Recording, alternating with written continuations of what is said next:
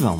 Bem-vindos ao vosso Pergunta Simples, um podcast sobre comunicação. Se gostam do que ouvem, subscrevam no RTP Play, no Apple Podcast ou no Spotify. Se não querem ter todo este trabalho, vão simplesmente à casa do programa em perguntasimples.com e têm tudo o que precisam para escutar e seguir.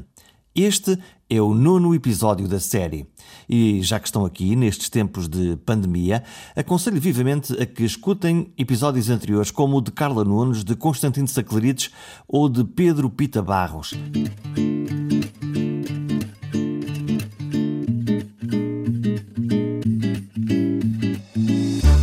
Contar que vamos passar os próximos minutos a falar de propaganda, provavelmente ficam com uma boa ideia de um tema que marca as nossas vidas desde que nos lembramos. Mas acertando em cheio sobre as eleições norte-americanas, é fácil perceber que as fórmulas de propagação da mensagem de propaganda estão afinal ao rubro. Estes são os tempos da comunicação populista dos líderes que usam as redes sociais para comunicar diretamente com os eleitores ou com os consumidores. Nesta conversa com Vasco Ribeiro, professor de comunicação na Universidade do Porto, com trabalho feito e publicado nos campos da comunicação política e institucional, seguimos pelos trilhos da chamada criação de uma agenda pública. Como se cria e como se alimenta no espaço público um tema que interessa a alguém em particular. Como sempre, no mundo da comunicação, o timing é quase tudo mas quem diria que o nosso convidado decidiu ir para Nova York no preciso momento em que o coronavírus também aterrou na cidade. Bem, eu, eu, chego no, eu chego em janeiro. Já se falava da, da pandemia e já se, em Espanha hum, a Europa já, já falava. Não havia ainda o drama de Espanha nem de Itália. Depois em fevereiro isso começa-se a agudizar, sente-se cada vez mais, começa-se a ver pontualmente máscaras na, na rua. E um, em fevereiro, salvo erro, início de março, agora não tenho, início de março, um, eu estive na, na CUNY, no Queen's College da, da CUNY, e um, praticamente ao fim de, de umas semanas hum, de rebentar e de começar a, a ver uh, os efeitos de, da pandemia em Espanha e Itália, hum, o governador Cuomo um, decide fechar as universidades e eu fiquei sem o contacto habitual que tinha com os alunos, os meus colegas do, do, do centro de investigação. Um, e, e, e, também comecei a assistir à demandada de uma série de, de, estrangeiros que estavam nos Estados Unidos. Na altura eu, eu ponderei, achei uh, que tinha que ficar, afinal eu estava no início de um período sabático que teria que durar até setembro, inicialmente, e, um, e achei que tinha que ficar por, por tudo. Conversei com família um, e achava, sou-lhe sincero, que tipo, isto em abril abre tudo outra vez. Porque o mundo e Nova Iorque, esta cidade, não pode parar durante tanto tempo. Eu não acredito que isto consiga aguentar um mês sem estar parado. Foi esta a atitude inicial. Um, é lógico que depois comecei a perceber que não, não abria em abril, não abria em maio e por ali fora. E, portanto, é estar a viver numa cidade que subitamente perde a sua imagem, perde a sua característica de grande bulício. Como é que é viver nesta uh, cidade em Nova Iorque sem SNS? Porque uh, há um, um português uh, subitamente imigrado durante um tempo nos Estados Unidos, mas sem essa capa. É, isso, foi, era o grande drama. Até amigos, colegas, eu lembro-me de uma, de uma jornalista que é amiga, colega de muitos de, de anos de trabalho, eh, que foi, que foi correspondente em Nova Iorque e em Washington para o público, que me dizia Vasco, vem embora, porque isso é terrível, tu podes morrer aí com uma gripe. Eu tinha, eu tinha um seguro de saúde que a CUNY me obrigava a ter. e posso lhe dizer que o meu seguro de saúde era um seguro muito bom, com uma cobertura incrível, e eu pagava, agora não me recordo, mas eu pelo total eu acho que por mês eu pagava 90 euros. Era o valor que eu pagava. E era um seguro muito bom, com uma cobertura que não é normal até mesmo na Europa. Eu acredito que aquilo possa ter sido uma, uma um, um seguro só para, para, para, alguém que visita e um, e um universitário, eventualmente. Uh, agora, atenção que eu também acho que se diaboliza o sistema americano. Eu não quero. Eu sou completamente europeu, eu amo o projeto europeu, a Europa é a minha casa um, e eu, o Serviço Nacional de Saúde, para mim, é das grandes vitórias deste país. Eu não, não vou pôr isso em causa. Agora, também se entra num discurso fácil de diabolizar o sistema americano. É o sistema deles. E que tem muitas falhas, e como nós sabemos, vemos notícias terríveis. Agora, que é um sistema que acaba por se adaptar também ao modelo de trabalho deles, à, àquele aquela estrutura liberal um, de emprego imediato ou de taxas de emprego geralmente muito baixas, uma rotatividade grande, uh, onde o dinheiro circula, é o mundo, é aquele mundo, aquilo é uma selva. Mas claramente há uma diferença entre quem tem um emprego e quem, e quem, e quem não tem uma proteção social ou não tem emprego. E, e, essa diferença nota-se. Nota-se, principalmente quem é tarefeiro. Qual é o problema? Os tarefeiros que ganham, um, grande parte da população ganha, mais de metade ganha à semana, é verdade. Mas quem não tem um emprego fixo ganha à semana e eh, por várias razões, porque é novo, porque não, não, não prefere gastar o dinheiro noutro, noutro aspecto qualquer, não compra o seguro de saúde. Atenção que há seguros de saúde relativamente muito baratos e com uma cobertura razoável. Eu, eu fiz consultas uh, para uma extra, um extra uh, seguro e garanto-lhe que não, não fiquei assim muito admirado. Agora, não há esta obrigatoriedade, não há um sistema de. Porque aqui em Portugal também, se nós não obrigássemos um, de, o cidadão normal descontar para ter direito a um Serviço Nacional de Saúde, eu garanto que, teriam, que teríamos exatamente os mesmos problemas dos Estados Unidos. Há um, uma um, coisa interessante na, na, em, em, Nova Iorque no tempo desta pandemia eh, eh, que perpassa os Estados Unidos, mas Nova Iorque é um sítio para onde nós todos eh, olhamos, como olhamos para o norte de Itália, como olhamos para, para Madrid, que é um confronto de discursos políticos comunicacionais entre o governador do Estado, de Nova York e o presidente. O presidente Trump a dizer é uma gripezinha, como diria Bolsonaro, e uh, o governador de Nova York a dizer uh, isto é uma catástrofe, quem me acode, uh, eu preciso de médicos, eu preciso de ventiladores, isto é um assunto sério. É, eu vivi isso. Eu, era o, ponto alto do meu dia era, era ver os noticiários e picar os noticiários televisivos e, e assisti. Sem dúvida, é isso que é como diz. De um lado, alguém que desvalorizava toda a pandemia, eh, completamente eh, conta corrente daquilo que eram as recomendações internacionais, e depois Andrew Cuomo, eh, com, a hiperdramatizar, com conferências de imprensa diárias, com uma audiência incrível, seguida do governador, ou antecedida do governador de New Jersey, dois democratas, e, e era ali o, o mundo todo Uh, e, e, logicamente os Estados Unidos eram guiados por um governador e há vários sites e vários movimentos a dizer uh, que o homem é que devia ser o candidato democrata a presidente. Um, eu mesmo participei na altura em alguns, acompanhei alguns desses grupos porque achei piada. É lógico, com, com o tempo um, deu para perceber, e eu tento ver sempre isto sempre numa, numa análise distante, crítica, de alguém que investiga fenómenos de comunicação política, Uh, Trump é aquilo que nós sabemos, dizer, não vale a pena, certamente vamos ter a oportunidade de falar de Trump, mas uh, Cuomo também se deixa levar por este, pelo populismo e se deixa levar uh, por algum discurso de dramatização. Os Estados Unidos e a opinião pública dos Estados Unidos é, como, como todas, mas é, é muito complexo. O jornalismo é diferente do nosso. É preciso perceber que nós, por exemplo, temos o irmão a entrevistar um, um, o, o, governador Cuomo. Um, esqueci-me o primeiro nome do. Uh, Bom, cá também temos Ricardo Costa e António Costa. É exatamente igual. Agora, mesmo...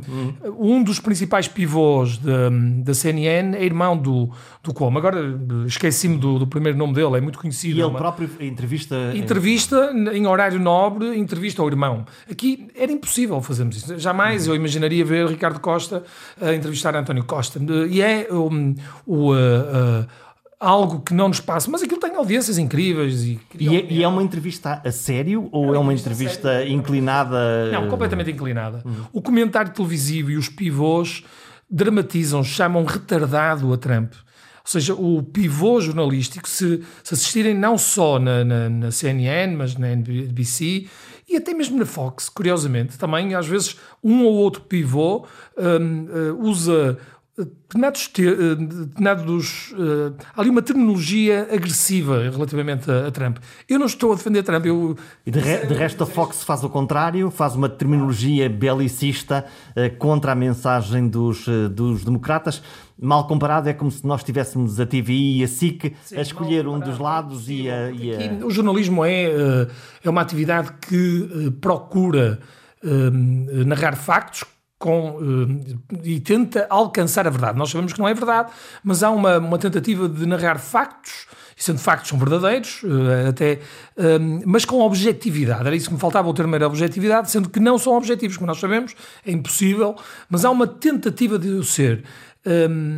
Ali não. Ali há nitidamente, própria até do jornalismo anglo-saxónico, e, e, acontece mesmo com o The Guardian, por exemplo, que é mais de esquerda na, na, em, na Inglaterra, o leitor, a opinião pública mais esclarecida, sabe que aquele jornal, aquela televisão tem uma determinada inclinação. Aqui já vamos assistindo a isso, com fenómenos como o Observador, por exemplo, o Eco ou um, o Sol. E, e, também sempre tivemos, não é? Os de esquerda, porque a imprensa sempre foi profundamente de esquerda e uh, tínhamos um conjunto de jornais vincadamente de, de esquerda no pós-revolucionário. Na Europa, salvo no, no Reino Unido, os jornais não escolhem um candidato eh, como critério editorial dizendo não. nós, eh, nós, o jornal, nós, a televisão, nós, a rádio, decidimos que este é o nosso Sim. candidato. Fazem-no de uma forma eh, mais abrangente e tentando cobrir de forma justa as várias candidaturas. Um, nos Estados Unidos, atenção que temos pontualmente um, situações de apoio, claro. Um, agora, se me diz se é sobre editorial, eu não me recordo nos últimos tempos de haver editoriais de, de apoio um, total. Agora, o que eu não vejo mal nisso, isso aí também dava uma longa discussão, desde que seja identificada, porque no jornalismo nós podemos agrupar o jornalismo em três grandes áreas. O chamado jornalismo de referência, que então aí assenta tudo com tenta haver distanciamento, eh, narra factos, há uma narrativa construída com factos e com tentativa de ser objetivo. Depois temos o, o, o modelo do jornalismo mais uh, comercial, o market model, onde uh, aí fala mais alto consumo, a venda, as tiragens, e então entram os tabloides, uh, e aqui também o Correio da Manhã, eventualmente. E depois o último, chamado modelo de jornalismo de advocacia, de, onde toma parte, que também o temos cá. Tivemos o Avante, era o, o, há quem diga que o Observador é, eu acho que não é, eu por acaso acho que é um jornalismo de referência, é a minha opinião pessoal, inclinado, digamos, para uma, para uma ala mais liberal ou social-democrata, uh, liberal, porque social-democrata é, é, de esquerda, e, e, uh, mas, e é assumidamente, se houver ali uma posição assumida, não há uh, também problema nenhum. Só, há espaço para estes três grandes modelos de jornalismo e é preciso nós percebermos, e se a opinião pública e até as escolas ensinarem a consumir os média, um, o cidadão cresce e nós crescemos e a, e, a, e a, cidadania aumenta com essa percepção de qual é o papel do jornalismo. Isso implica, obviamente, um pensamento crítico sobre, sobre, as, sobre as coisas. Olhando para Trump, e Trump é um belo exemplo disso, Trump, o presidente que diz que a Covid não existe, Trump, o doente, Trump, o doente que quase foge do hospital, Trump que ressuscita sem máscara num comício falando às massas isto não é um candidato político, isto é um. Uh, isto é o Forrest Gump, isto é um. Já está no domínio da, da para-verdade, em um domínio de, de, até um pouco de loucura. Para nós é muito difícil, para os europeus uh, interpretarem a, a, o comportamento uh, de Trump. vamos ver, Trump encaixa no perfil do populista. É igual a qualquer outro populista, ou seja, joga muito. Deixe-me recuar um bocadinho até para, para, para, discutirmos. O que é que aconteceu na política a partir mais ou menos da década de 50?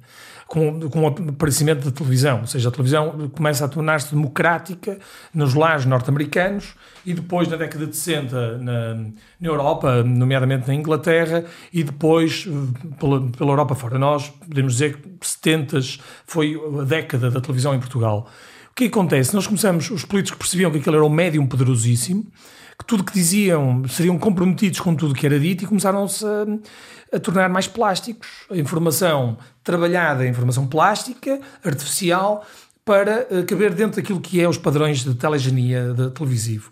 O, o, que é que temos no político na década de 90? Com Blair, uh, com uh, Clinton e depois tardiamente em Portugal, mas com Sócrates. Uhum. O que é que temos? Políticos com bons fatos, dentes brancos, camisas monocolor e com som de bytes. Hum. a falar para Sócrates as massas. e Paulo Portas. É, Podemos olhar Portas, para estes dois modelos como são, à esquerda e à direita. Também concordo. E, e até se pode dizer que, eu admito isto, um, eu parece-me que até o próprio um, António José Seguro ainda, ainda era um, um, um, resto, um resto de, de, desse comportamento, que na verdade não deveria ser, mas ainda era. No comportamento dele, eu acompanhei uma, uma umas eleições europeias com ele como secretário-geral e, e, e tive à frente dessa, no relacionamento com com a imprensa um, na, na campanha do PS um, em 2004, das europeias, e deu para perceber um modelo ainda de um António José Seguro, ainda no modelo, uh, digamos, terceira via, uh, o, o, modelo plástico, o modelo artificial, uh, que colide, ou que tentava ser assim para encaixar nos modelos jornalísticos de então, que televisões ou qualquer imprensa agarra na GAF e para valorizar a GAF o engano ou a, a, ou a polémica, dando-lhe uma dimensão eh, que não corresponde à realidade. Já que falamos das gafes, quer dizer, lembramos todos da gafe de António Guterres, do PIB, embora Guterres não tinha essa matriz do boneco de televisão, tinha a matriz do uh, intelectual, de engenheiro que sabia tudo e respondia tudo é, rapidamente. E esse... o Guterres não encaixava muito bem nesse, nesse perfil, mas tentou-se moldar. Uh, eu recordo muito bem que ele tentava com conselheiros e, e havia ali uma tentativa. Ele, uh, até porque ele hipervalorizava a imprensa na altura e, e, sofria com as notícias, que é algo que um governante não pode sofrer. Ele sofria com as notícias. Os, a tomada altura sentia-se, e não sou eu que também que digo, os cronistas da altura diziam governava em função das notícias. Das setas, seta para cima, seta para baixo. Seta para baixo, os, os políticos normalmente olham muito para, olham para, para as setas. Dizem que não se importam, mas ficam estragam-lhe estragam, estragam os dias com esse. E se eles soubessem como é que as setas se fazem nas redações, se calhar não levariam tanto a sério isto. Percebendo aos poucos. Mas então, voltando ao, ao perfil do, do político. O político era este era um político plástico. E, e, e, o cidadão começou também a olhar para aquilo. Um, uh, o cidadão que vê e consome noticiário de forma inadvertida não, não consome, não lê as peças todas e por isso só vê os separadores das televisões, os separadores da rádio, uh, as manchetes dos jornais. E por isso vai formando uma opinião com um conjunto de ideias soltas que geralmente são muito negativas para os políticos. Surgem, então, uma nova, uma nova não, novamente um, uma onda de, de políticos que rompem com isto, que são autênticos. Ou seja, o populista é autêntico, porque diz o que lhe apetece, não fala em som de bytes, não se preocupa, não hipervaloriza a imagem, geralmente até parece-me uh, desarranjado e, e, fala para o lado, discute com jornalistas, dando este ar de. e não é plástico artificial como eram os outros. Uh, Lembra-se, ah, eu, eu assisti e fui arguente já de teses só sobre os gestos de, um, de José Sócrates, os gestos dele teses de mestrado uh, em comunicação política à volta disso. Tudo no sítio certo, no momento certo, com a luz certa para o lado certo. Eu acho que é, os, os, os populistas aparecem a romper com isto, uhum. a romper com isto tudo certo, aparentemente certo, tudo a imagem projetada, não é? O que é que acontece? A percepção que nós temos das pessoas, das instituições ou das empresas é eh, aquilo que nós chamamos de uma imagem pública, mas que resulta do, da soma da imagem real, da identidade do político, mais a imagem projetada, aquilo que ele quer projetar. Por isso, quer nas empresas, quer nas, nas pessoas, nós projetamos, por vezes, eh, ou há políticos, voltando isto para os políticos, os políticos projetam algo que não são, escondem formação, educação e afins, e comportamentos, hum, eh, logicamente, eh, que não são tolerados hum, eh, nem pela justiça. Por isso, escondem essa parte, projetam uma, projetam uma imagem. O populista, o que é que aparece? Aparece com autenticidade. É. Um, Uh, aparentemente com autenticidade. Diz que discute, uh, admite erros, uh, admite. é, tem um discurso completamente contra corrente e antipoliticamente correto. É contraditório nas suas é mensagens e não tem problema nenhum com isso? Ataca os políticos como se ele não fosse político, ataca o sistema político. É grande é ver aqui, no Chega, acontece exatamente isto.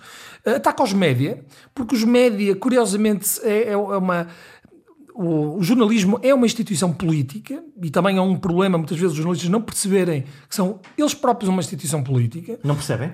Por vezes não percebem. Eu acho que o jornalismo a determinada altura ainda tem o, o fenómeno de acha que são o quarto poder uh, no, no, e que são uh, contrapoder, que é uma palavra que a mim me dá mais coceira. O contrapoder. Eu não acredito não são. Uh, há vários autores, não vale a pena estar a desfilar, mas há uma série de autores que o demonstram e nós olhando para o jornalismo, o jornalismo é uma instância de poder, faz parte do poder. Portanto, não é só um palco, é também um ator. É um ator político, político mesmo. É um ator político e que.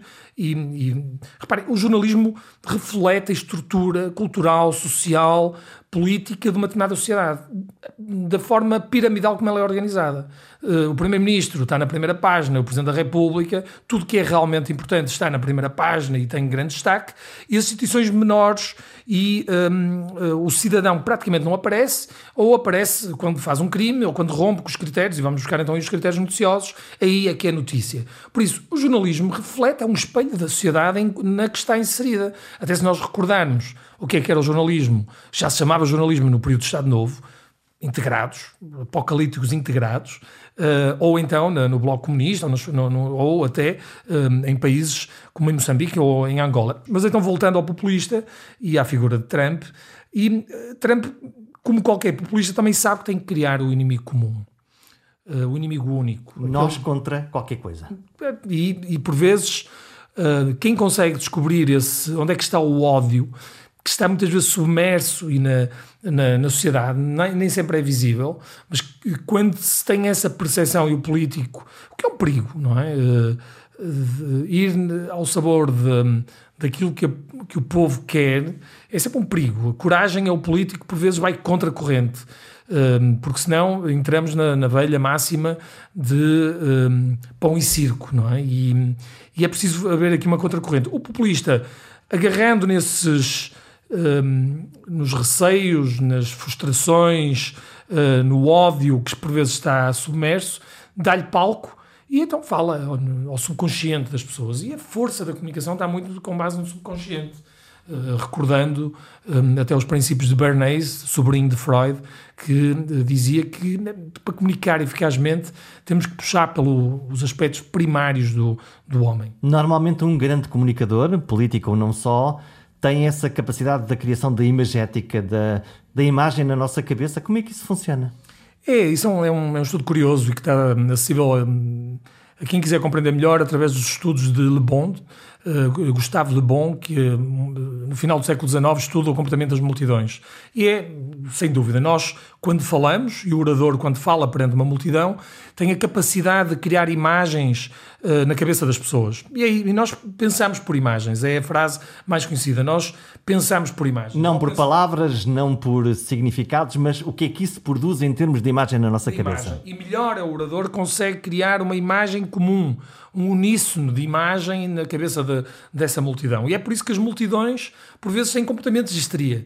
Uh, comportamentos que diziam ah, antigamente havia histeria e revoltas. Não, as revoltas, ou, ou até mesmo um concerto de rock, ou uma igreja um, de uma determinada seita, conseguem ainda hoje criar, e no futebol vemos isso, comportamentos de histeria coletiva, porque por vezes a imagem ultrapassa a razão. esses são os princípios de base. Claro que depois o, o conceito de de multidão cresce e, e, depois segmenta-se e começa-se a perceber que há um conjunto de pessoas que pensam e têm a mesma imagem relativamente ao assunto, mas que estão dispersas. Então aí nasce o conceito de público. Os públicos são isso, é pessoas dispersas que para todos os efeitos têm em comum um determinado aspecto da sociedade. E depois vem Lippmann, uh, Walter Lippmann, com um, o Public Opinion e com a, os estudos sobre a opinião pública. No fundo, é uma massa um, de... Um, da sociedade que pensa numa determinada direção e que tem na base a propaganda e a informação que constrói essa opinião. Eis a palavra propaganda, quase palavra maldita, se eu posso usar.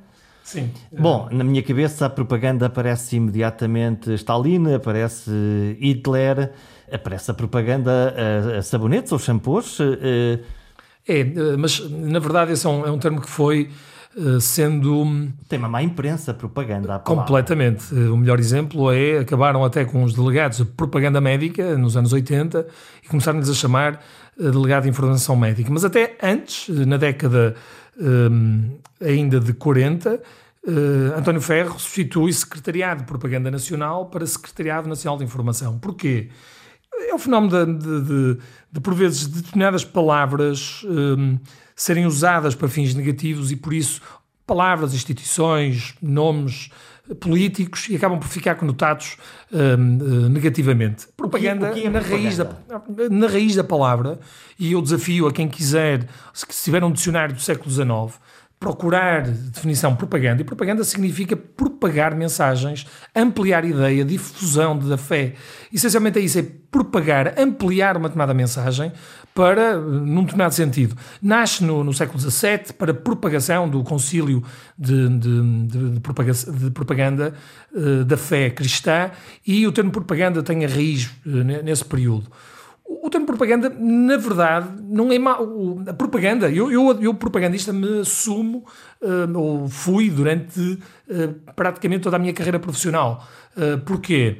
Porque me pagavam, enquanto assessor de imprensa ou diretor de comunicação, para propagar mensagens de instituições, de marcas, de, de partidos políticos e de políticos. Por isso, o propagar tem. E é este grande campo. E era importante. Eu sistematicamente tento nas minhas aulas e em conferências falar desta questão da, da propaganda, porque é preciso perceber que há. A propaganda não é má. Depende do uso que lhe damos. Depende do objetivo. O objetivo e o conteúdo que lhe damos. Porque o que é que seria da sociedade se não houvesse propaganda de saúde pública?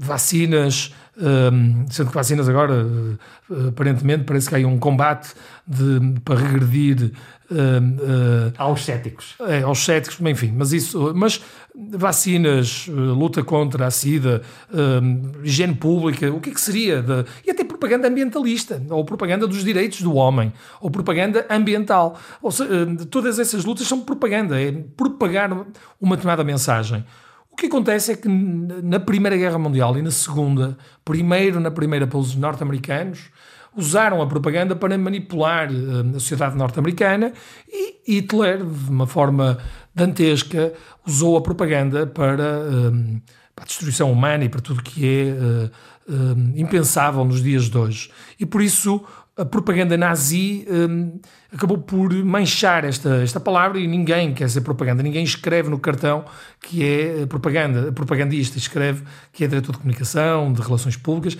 E o próprio pai das relações públicas, Edward Bernays, Bernays é sobrinho de Freud, há bocado eu falei assim, ele eh, rápido é um, é um tipo inacreditável, um, é ele que inventa literalmente os ovos e o bacon ao pequeno almoço uh, anglo-saxónico, ele trabalhava para a indústria de, de aviários e trabalhava para a indústria de bacon e por isso criou, eh, com base num estudo científico, aliás, a medicina serve sempre para grande pretexto para grande manipulação pública. Também isto dava uma longa conversa. E Bernays tinha sido jornalista do, de algo que em Portugal pode ser comparado com o Jornal de Medicina ou o Tempo de Medicina. Era um jornal uh, direcionado para médicos. Ele só foi jornalista aí. Depois dedicou-se a promover marcas. Ele queria, uh, como eu disse, os ovos e o bacon, dizendo que o pequeno almoço era a refeição mais importante.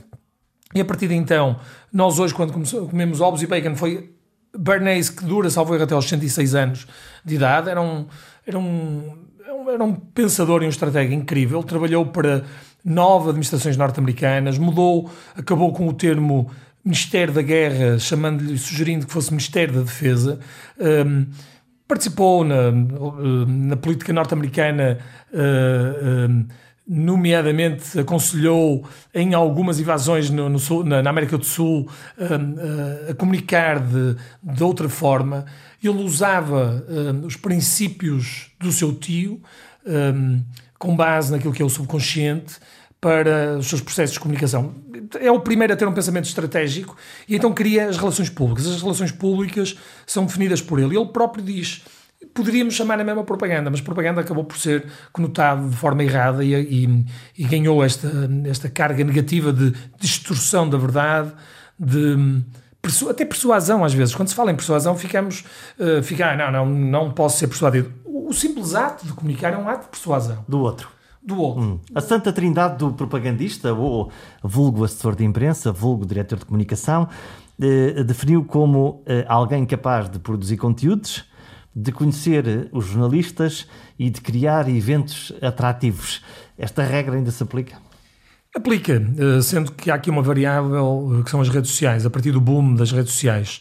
Bem, eu fiz a minha, o meu percurso académico também na investigação à volta da assessoria de imprensa e isso foi um conjunto de trabalhos com colegas que, acabámos por perceber que qualquer assessor de imprensa atua neste triângulo operacional de criar conteúdos, cria os press releases, os comunicados e não só textos um, uh, com carga noticiável. Cria factos de notícia? É, cria factos de notícia e um, distribui na comunicação social, faz chegar aos médias que aproveitam esse conteúdo. Sempre existiu. a assessoria de imprensa faz parte do sistema mediático também, e por isso, como tal, até há países em que o assessor de imprensa tem que ter a carteira jornalística. Eu não concordo com isso. O caso do brasileiro. O caso do brasileiro. É um sim. caso terrível. Mas eu não concordo, porque, mais uma vez, o assessor de imprensa é propagandista. Aqui há uma separação clara entre o que é que é comunicação claro, e o interesse público. Bom, e... O jornalismo é interesse público e por isso é que eu digo o assessor de imprensa é propagandista, sendo que a propaganda, mesmo sendo boa, defende sempre o interesse de uma pessoa ou de um grupo, uh, não é interesse público. Por isso, o propagandista, quando mesmo positivo, quando quer comunicar um, um, um determinado uma luta hum, ambiental, comunica o interesse daquele grupo ambiental. Cria uma agenda que serve a um determinado pronto, interesse. É, isso, pronto, é essa a perfeita definição. Por isso, temos então a criação de, de conteúdos, temos depois a criação de eventos ou uh, uh, pseudo-eventos. Uh, criando acontecimentos que sabemos que são noticiáveis e por isso atraem a comunicação social. E o terceiro vértice é o relacionamento. Eu tentei, quando vim trabalhar para a Assembleia da República e, e onde fui assessor de imprensa do Grupo Parlamentar do Partido Socialista, coordenando eh, durante um ano, um, eu tentei, na investigação, de demonstrar que talvez o relacionamento não era importante. Porque, que diabo, eu não posso, enquanto desconhecido, fazer plantar uma notícia, fazer chegar uma determinada, posso. Só que o, o volume de, de, notícias que um assessor de imprensa tem que projetar, induzir, acho que é o termo até mais correto, à comunicação social, tem que obrigatoriamente hum, ser grande. E por isso não é por um comportamento espontâneo que cria. Não é um epifenómeno, é a, a criação dessa relação que no fundo é eh, ser fonte enquanto alguém que alimenta o próprio processo de jornalística, processo de produção de conteúdo. O relacionamento é perceber que há um determinado ator jornalístico na redação que escreve sobre aquele tema. E por isso eu tenho que conhecer, saber quem são, onde estão, quem é que tem maior audiência, quem é que consegue chegar aos meus públicos quem é que consegue criar a tal imagem na opinião pública? No caso da Assembleia da República, os jornalistas estão lá, são jornalistas acreditados, embora outros por lá passem também, estão acreditados. Imagino que um assessor de imprensa eh, bastar-lhe-á abrir a porta com, quiçá, uma mera pista de notícia e está garantido pelo menos um canal. Sim, está. Hum, eu também digo várias vezes que a competência de um assessor de imprensa, por vezes, ou o desempenho de um assessor de imprensa tem pouco a ver com a com a, a, competência académica ou até mesmo a, a competência técnica. Então, que, que, competências é que definem um, um bom assessor? Vamos lá contratar o próximo grande assessor, o próximo Mourinho da assessoria de imprensa. Bem, ainda, só para terminar essa ideia, eu respondo uhum. a essa pergunta, mas é um assessor que não seja o mais competente do mundo se trabalhar para o Primeiro-Ministro consegue plantar as notícias todas e consegue ter um. Era aí que eu queria chegar. O assessor de imprensa de, um, de qualquer grupo parlamentar.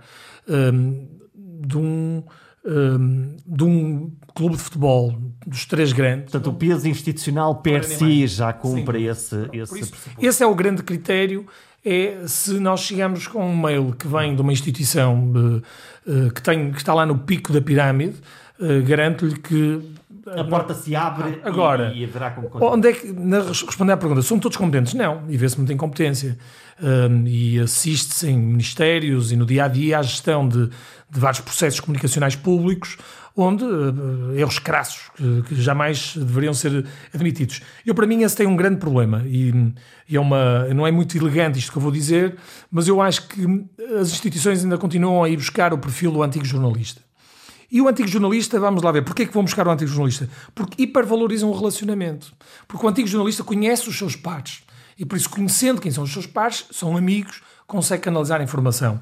Depois, também sabe criar eventos noticiáveis e também sabe, é verdade, um, o que são conteúdos noticiáveis. Por isso, à partida, neste triângulo operacional, ele reúne as condições para ser. E assim, foi assim ao longo da história, um, foi quase sempre assim. Só que o que é que mudou? As pessoas hoje em dia, a opinião pública já não é formada só exclusivamente pelos média ou pelos, pelo jornalismo, por produtos jornalísticos, sendo que é o mais importante, não é uh, único. Por isso, é preferível termos um técnico de comunicação que domine áreas, acima de tudo, de comunicação estratégica e ferramentas extra uh, jornalismo. Ou seja, que não sejam só assessores de imprensa, mas que sejam assessores de comunicação, relações públicas, consultores de comunicação, chamem-lhe o que quiser, marketeers, marqueteiros, spin doctors, chamem-lhe o que quiser. Mas o que é que são? São técnicos que dominam outras áreas, nomeadamente áreas de análise no marketing, saber trabalhar com as ferramentas de marketing para ver comportamentos, saber, por exemplo, um, técnicas até na área da, da linguística e da redação de, de, textos publicitários, usar, saber usar uma palavra trampolim ou palavras amplificadoras, que faz com que as pessoas se prendam ao que ouvem, um, e depois todas as outras áreas das relações públicas, nomeadamente eventos, um, responsabilidade social, uh, uh, força da comunicação interna e agora, agora o que toda a gente vive, as redes sociais. Sim. E como usar o canal internet para comunicar a minha instituição. É isso que aconteceu, aliás, a mudança das grandes agências de comunicação entre até ao boom das redes sociais. Se nós formos uma grande agência como a LPM ou a, a, a Lyft ou a Hill Holton, por exemplo, o que é que acontecia? Até ao boom das redes sociais, um, e vamos a tirar aqui para uma, para uma data de 2014, não, tem que ser antes, 2010.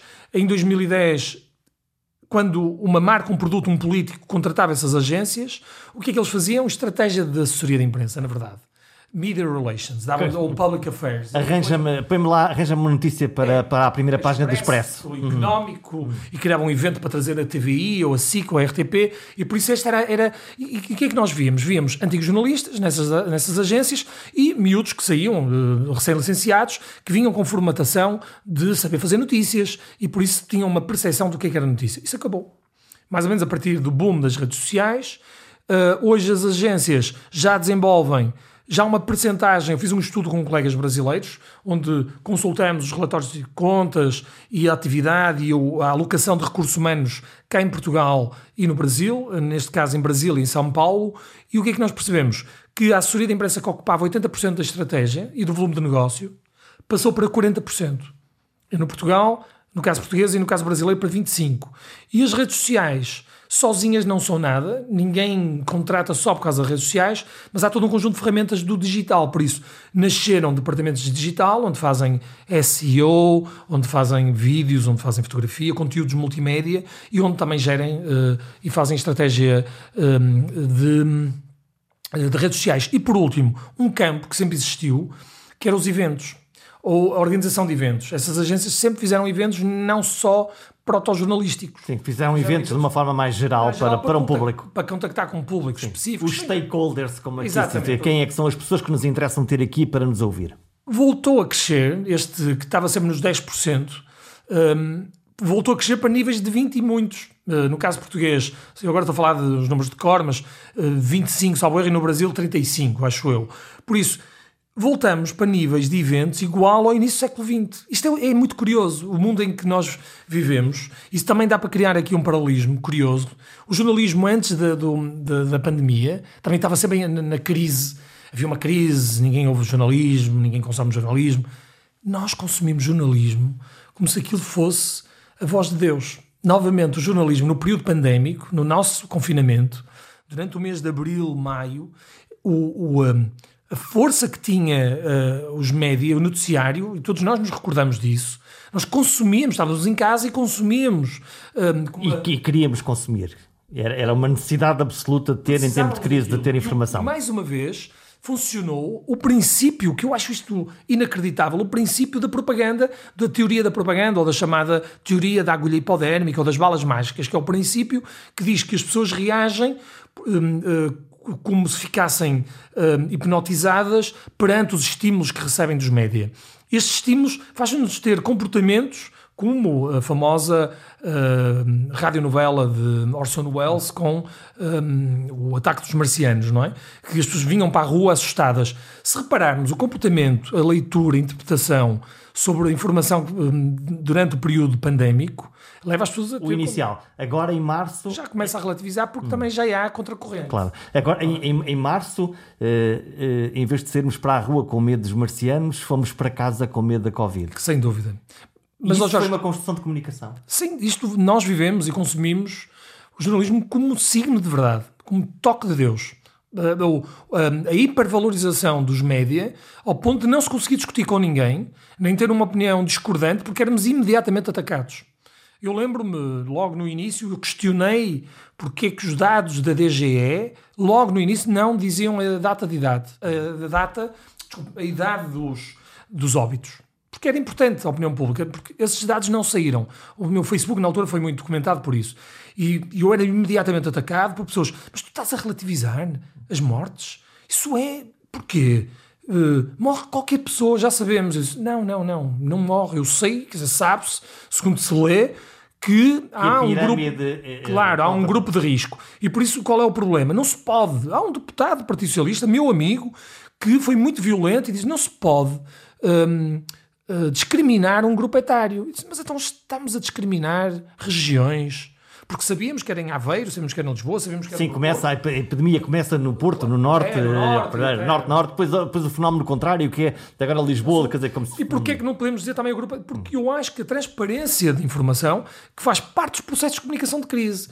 Eh, durante um período de comunicação de crise, o processo de transparência, aquilo que nós chamamos de qualidade informativa, nós em crise não podemos mentir, nós em crise não podemos manipular, nós em crise não podemos dar off the records. A crise tem que dar informação precisa tranquilizadora e dinâmica. E o que estava a acontecer no início do, da gestão pública do Covid, com a dificuldade que isso tem, de nós todos sermos confrontados do dia para a noite com estes problemas, tudo isso que aconteceu foram fenómenos de má gestão, hum. do meu ponto de vista. O inicial, eu acho que depois se foi afinando e, e a DGS conseguiu fazer um trabalho muito bom. Eu, eu sou, um, eu elogio o processo comunicativo da DGS, mas no início houve um atropelo enorme àquilo que são as regras básicas do processo de comunicação de crise. Na gestão de comunicação, nós estamos a viver, é-nos dado o privilégio de poder estar a assistir ao vivo e em direto uh, a um processo de comunicação de crise de algo que arrisca a, eh, a nossa vida e, e, é isso que torna este processo uh, um processo tão, tão, tão forte. Uh, o que é que nós podemos recolher de coisas positivas ou menos positivas nessa relação da voz pública, da maneira como os mídias se tornaram e da maneira como nós próprios comunicamos? Eu imagino no início disto em março, provavelmente nunca tínhamos feito tantas videoconferências ou telefonemas aos nossos familiares e aos nossos amigos?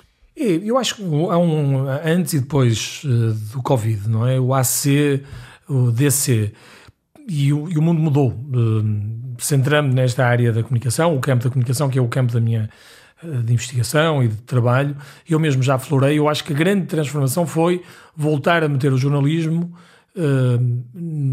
como pilar de, das sociedades democráticas e, hum, e, é essencial o peso e a importância do jornalismo. Uh, eu acho que nós conseguimos isso com o Covid, como dizia há bocado. Uh, não olhando para com toque de Deus, como lhe disse, mas como uma instituição que é crucial para a qualidade democrática de, uma, de, um, de um país e de uma sociedade. Por isso, o jornalismo, para mim, voltou a ganhar peso, começou-se a perceber a importância de ter bom jornalismo, e depois, outro, uh, há aqui um conjunto de aspectos que, que, para mim é mais difícil, eu acho que um sociólogo teria uma, uma leitura mais correta que a minha, mas é aquilo que o Jorge diz. Um, até podemos ter maior produtividade com menos impacto e pegada ambiental através das videoconferências.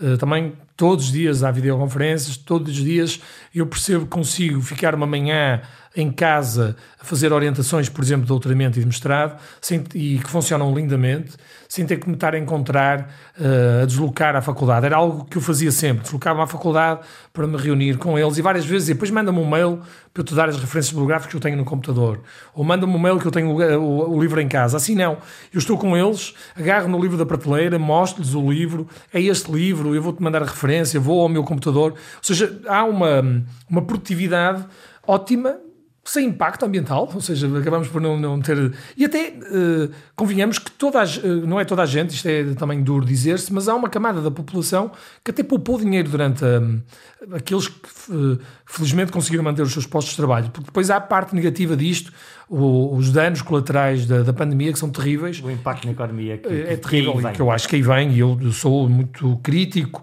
e às vezes até me, até me interpretam mal porque acham logo que eu estou pró-Trump. O discurso de Trump e de, um, é um discurso curiosamente atacado, mas ninguém ataca o discurso da Suécia, por exemplo não é? O que também uh, cria aqui Que é alguma... muito similar, quer dizer, e que foi, os suecos escolheram uma via diferente para combater a, a, a, Covid, uma via não consensual em relação aos outros países da Europa. Uh, por exemplo, voltando ao início da nossa conversa uh, com Trump e Cuomo, Cuomo fazia algo extremamente populista, que é, a determinada altura já não deixava uh, que os americanos chegassem de estados como da Califórnia, da Flórida, só porque os outros, por, ataques políticos, por... O inimigo vem de fora. Vem de fora e, e a dramatização da, do Covid. A determinada altura, como também hiperdramatizou e dramatizava, vamos dizer, mas, mas morriam pessoas. Também nos Estados Unidos, não é o país do mundo com maior número de, COVID, de, de, de casos, mas é dos Estados Unidos que se fala, porque aquilo é um continente com 330 milhões e por isso é lógico num, uh, que morrem mais lá, não é? Há Falta maior concentração. pelo número de habitantes. Sem dúvida, e nós olhamos para a Bélgica, ninguém fala da Bélgica. Porquê é que não se fala da Bélgica? A Bélgica é o país de, de, de, do mundo com maior, não sei como é que está hoje, mas não era há uma semana atrás, o país com maior número de mortes por, por milhão de habitantes. Mas que ninguém fala. Um, falamos dos fenómenos de hipervalorização, uh, fenómeno típico de comunicação política, uh, prepará-la, no fundo, oferecendo-lhe um susto. É, esse, isso sempre existiu. Mais uma vez, a partir da década de 90, um, começamos a perceber que os políticos começavam a gerir o espaço público um, através de algumas estratégias. Claro que se nós analisarmos essas estratégias, vamos ver na história dos Estados Unidos e mesmo de, de, do Reino Unido, que já eram usados uh, até antes da Primeira Guerra Mundial. Eu, eu fiz uma, um estudo sobre esses comportamentos de manipulação uh, do espaço público, que, está publicado num livro que chama, já agora a publicidade, Os Bastidores de Poder, é da, da, da Almedina, um livro da Almedina, que vai agora para a terceira edição, um, e é um livro onde isso é explicado, por, até por uma componente histórica e depois com um apontamento desses, uh, dessas técnicas. Há várias. Uma delas é, sem dúvida, aquela que diz que é tirar para o espaço público aquilo que os ingleses chamam kite flying, papagaio, que é colocam no espaço público uma determinada informação, geralmente sem fonte atribuída, sabe-se uma fonte próxima do Ministério das Finanças que um, se prepara para aumentar o imposto automóvel, uh, para diminuir o IVA. E o que é que vai haver? Vai haver uma reação da opinião pública, testam essa opinião pública e depois tomam a medida ou não, uhum. em função disso. Depois há outra. Ou calibram a medida, mais ou menos. Claro, depois há outra que, que tem mais a ver com a gestão de expectativas. E, e, vários governos nos últimos anos uh, fizeram isso, que é vamos, agora vou, logicamente isto é ficcionado, vamos aumentar o IVA um, para 30% e uh, o IRS vamos subir nos escalões médios para 37%. E é lógico, começa tudo furioso. Eles, não, não, não, não. Tivemos, tivemos o exemplo de Passos Coelho com a taxa social única uh, e que o impacto público foi algo completamente inesperado e avassalador, que é as pessoas uh, olharam e de uma forma, lá está, não combinada, disseram não sabemos bem o que é, mas não queremos. Claro, mas uh, se nós hiper, se dermos um número superior, depois podemos, o, governo pode recuar. Uhum. Diz: não, não, não, não são 37, é um vamos para 32. Menos, ou não vai ser 30 também no IVA, vai ser 27. Ou seja, cria-se. Ou, eu lembro do Passo Coelho também, um, a determinada altura, anunciar que iam vender a RTP2 e privatizar a RTP1. Uhum. E depois veio a comunicação oficial: não, não só vamos privatizar a RTP2. Depois acabou por, não, por cair. E na realidade depois vamos entregar à sociedade civil, é, foi o que claro. aconteceu, foi uma mitigação. Tornarda. E depois eh, esta gestão de expectativas é, são processos de gestão normal público, normal, mas de manipulação, diga-se, não é? Mas uh, que as sociedades democráticas vão fazendo. E há um conjunto de outros fenómenos, como por exemplo utilizar o dia do derby Porto-Benfica ou, uh, ou, ou, ou, as vésperas de Natal para atirar cá para fora uns aumentozinhos ou uma notícia negativa legislativa que está lá uh, na gaveta e que nós temos que fazer, comunicar aquela, aquela informação. No Natal ninguém está preocupado com o aumento de impostos, não consome jornalismo. E aquilo passa. e aquilo passa. Por isso, são 30 e, salvo 36 36 um, comportamentos de spin doctoring. O spin doctor é um assessor de imprensa que, para todos os efeitos, uh, junta várias áreas e, um, e tem uma, uma, atitude de gestão do espaço público para fins políticos. Trabalha geralmente para partidos uh, ou para políticos no exercício e faz a manutenção de cargos ou a eleição de, de que em Portugal há muitos, eh, geralmente que são figuras sombra, não, não são aqueles que aparecem nas televisões, é gente que não se conhece, que nós conhecemos no espaço jornalístico e no espaço político, mas que a opinião pública não os conhece. E por isso é, uh, há mil e uma forma de manipular a opinião pública e levar a opinião pública como um rebanho, um rebanho bem comportado, uh, como o Lippmann usava, que vai ora para um lado, ora para o outro, ora apoia medidas ora não apoia. E voltando até à característica do bom assessor de imprensa, que acabei por não responder, um bom assessor de imprensa, um bom assessor de comunicação, primeiro, acho que deve ser assessor de comunicação, não deve ser. Assessoria de imprensa é algo quase.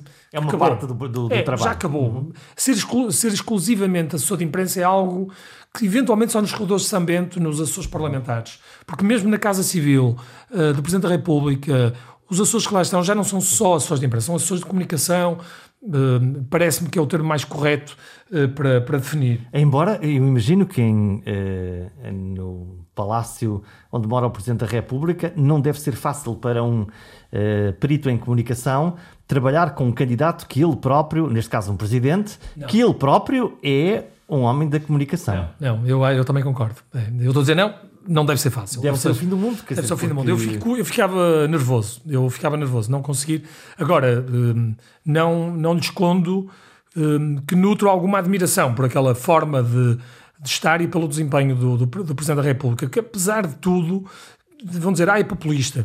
Ver, ele, inventou, ele inventou uma fórmula, mas não a inventou agora, inventou há 30 claro, anos. Há 30 anos. Não, não tem mal o populismo, atenção, que mais uma vez o populismo é um bocado como a propaganda. Uh, o bom político, também reconheço, é aquele que não embarca em populismo e que gere uh, e que governa o país, digo, de forma uh, sem influência de grupos de pressão, sejam eles de, da opinião pública ou de, de corporações. Agora, o, o, estilo, e é uma opinião pessoal, ou seja, é a minha opinião pessoal, uh, o estilo de Marcelo Rebelo de Sousa é foi uma muito importante de, de coesão interna, de, de, pacificação até política, de, de estabilidade e de alegria e de, um sentimento que nós já vínhamos deprimidos da anterior presidência e temos aqui alguém que une os portugueses que, que, nos cria, que nos faz esta massa e que nos une a todos. E eu acho que aí o Presidente da República, nessa sua grande função, conseguiu um, cumprir. Mas voltando à, à, característica do assessor de imprensa, ele deve ser, ou do assessor de comunicação, deve ser extremamente proativo. Nunca, nunca se pode estar à espera do do telefone tocar a pedir informações sobre o local onde. É fazer acontecer. É fazer acontecer. E diariamente nós temos que alimentar os monstros, os jornalistas, digo, passo a imagem, alimentá-los sistematicamente, porque se nós não os alimentarmos, eles vêm se alimentar de nós. Depois, trabalhar sempre com base na verdade. É, é preferível não atender um telefonema um, e de forma a não confirmar uma informação que é verdadeira e que não, e que não é cómoda do que estar a atender o telefone e a, mentir. Uhum. Ou seja, o bom profissional um, tem que ser credível. Tem que ser credível. Pronto. Por isso, não, não pode. A verdade um, e é, um, é crucial, porque nós vivemos de credibilidade. É impensável eu poder mentir a um jornalista e depois conseguir plantar uh, uma notícia. Mas como é que lá se vai a minha credibilidade enquanto profissional? E, e são, são aspectos essenciais. Depois há outro, uh, até um autor chamado Paul Manning, uh, inglês, que analisou os, os assessores de imprensa sindicalistas, curiosamente, e como é que eles trabalhavam, e fez o, os sete mandamentos de um, de um bom uh, spin doctor. Na altura ele até chamava-lhes que era proatividade, a verdade, o trabalhar com, o conhecer em profundidade as áreas que, uh, que, desempenha. É impossível trabalhar no, no, no Conselho Económico e Social sem uh, conhecer em profundidade o que é que é o Conselho Económico e Social ou no Ministério A ou B. Por isso, depois conhecer em profundidade as redações e as implicações até um, e, e, os laços familiares entre os próprios jornalistas, aconselho a ele, não sou eu que estou a dizer, ter um faro para a notícia e saber o que é que é notícia, não só da sua área, mas das áreas uh, envolventes, ser muito próximo do, do chefe, não só dizer o que ele quer que se diga, mas também o que ele pensa. Um bom assessor é aquele que consegue antecipar o que o chefe, entre aspas, pensa sobre determinada. E contrariar área. o chefe contrariar, de ter, não ser yes man, mas isso é no interior, não é? Ou seja, isso aí já é uma característica de, uh, de ter a força suficiente para, para, para não concordar. Hum. Uh, é algo que se ganha. Eu admito que eu, quando comecei a trabalhar com 25 anos, como assessor da imprensa do Presidente da Câmara, na altura, do Porto, eu tinha alguma inibição, achava que não tinha ainda arcabouço uhum. para discordar. Depois tem que ser ganhando esse estatuto para poder dizer, se calhar, Senhor é. Presidente, por aí claro, isto vai dar Ou não concordo, uhum. não concordo. Sim. Muito bem, até porque o papel de um assessor uh, é um conselheiro. Nós damos conselhos. Se aquele conselho funcionar bem, o político ganha com ele. Mas também, se não estiver correto, é o político que paga por ele. Por isso a decisão tem que ser sempre do político. E o pior que pode acontecer felizmente eu uh, não trabalhei com nenhum político assim, é termos políticos que vivem só sob os inputs dados pelos conselheiros de comunicação. Não pode ser. Jamais. Aliás, eu, eu trabalhei com o inverso disso, diga-se. Uh, uma das principais figuras com quem trabalhei sempre é o inverso disso. Vê a comunicação como algo importante, mas acessório algo que é importante na transparência democrática, mas meramente acessório.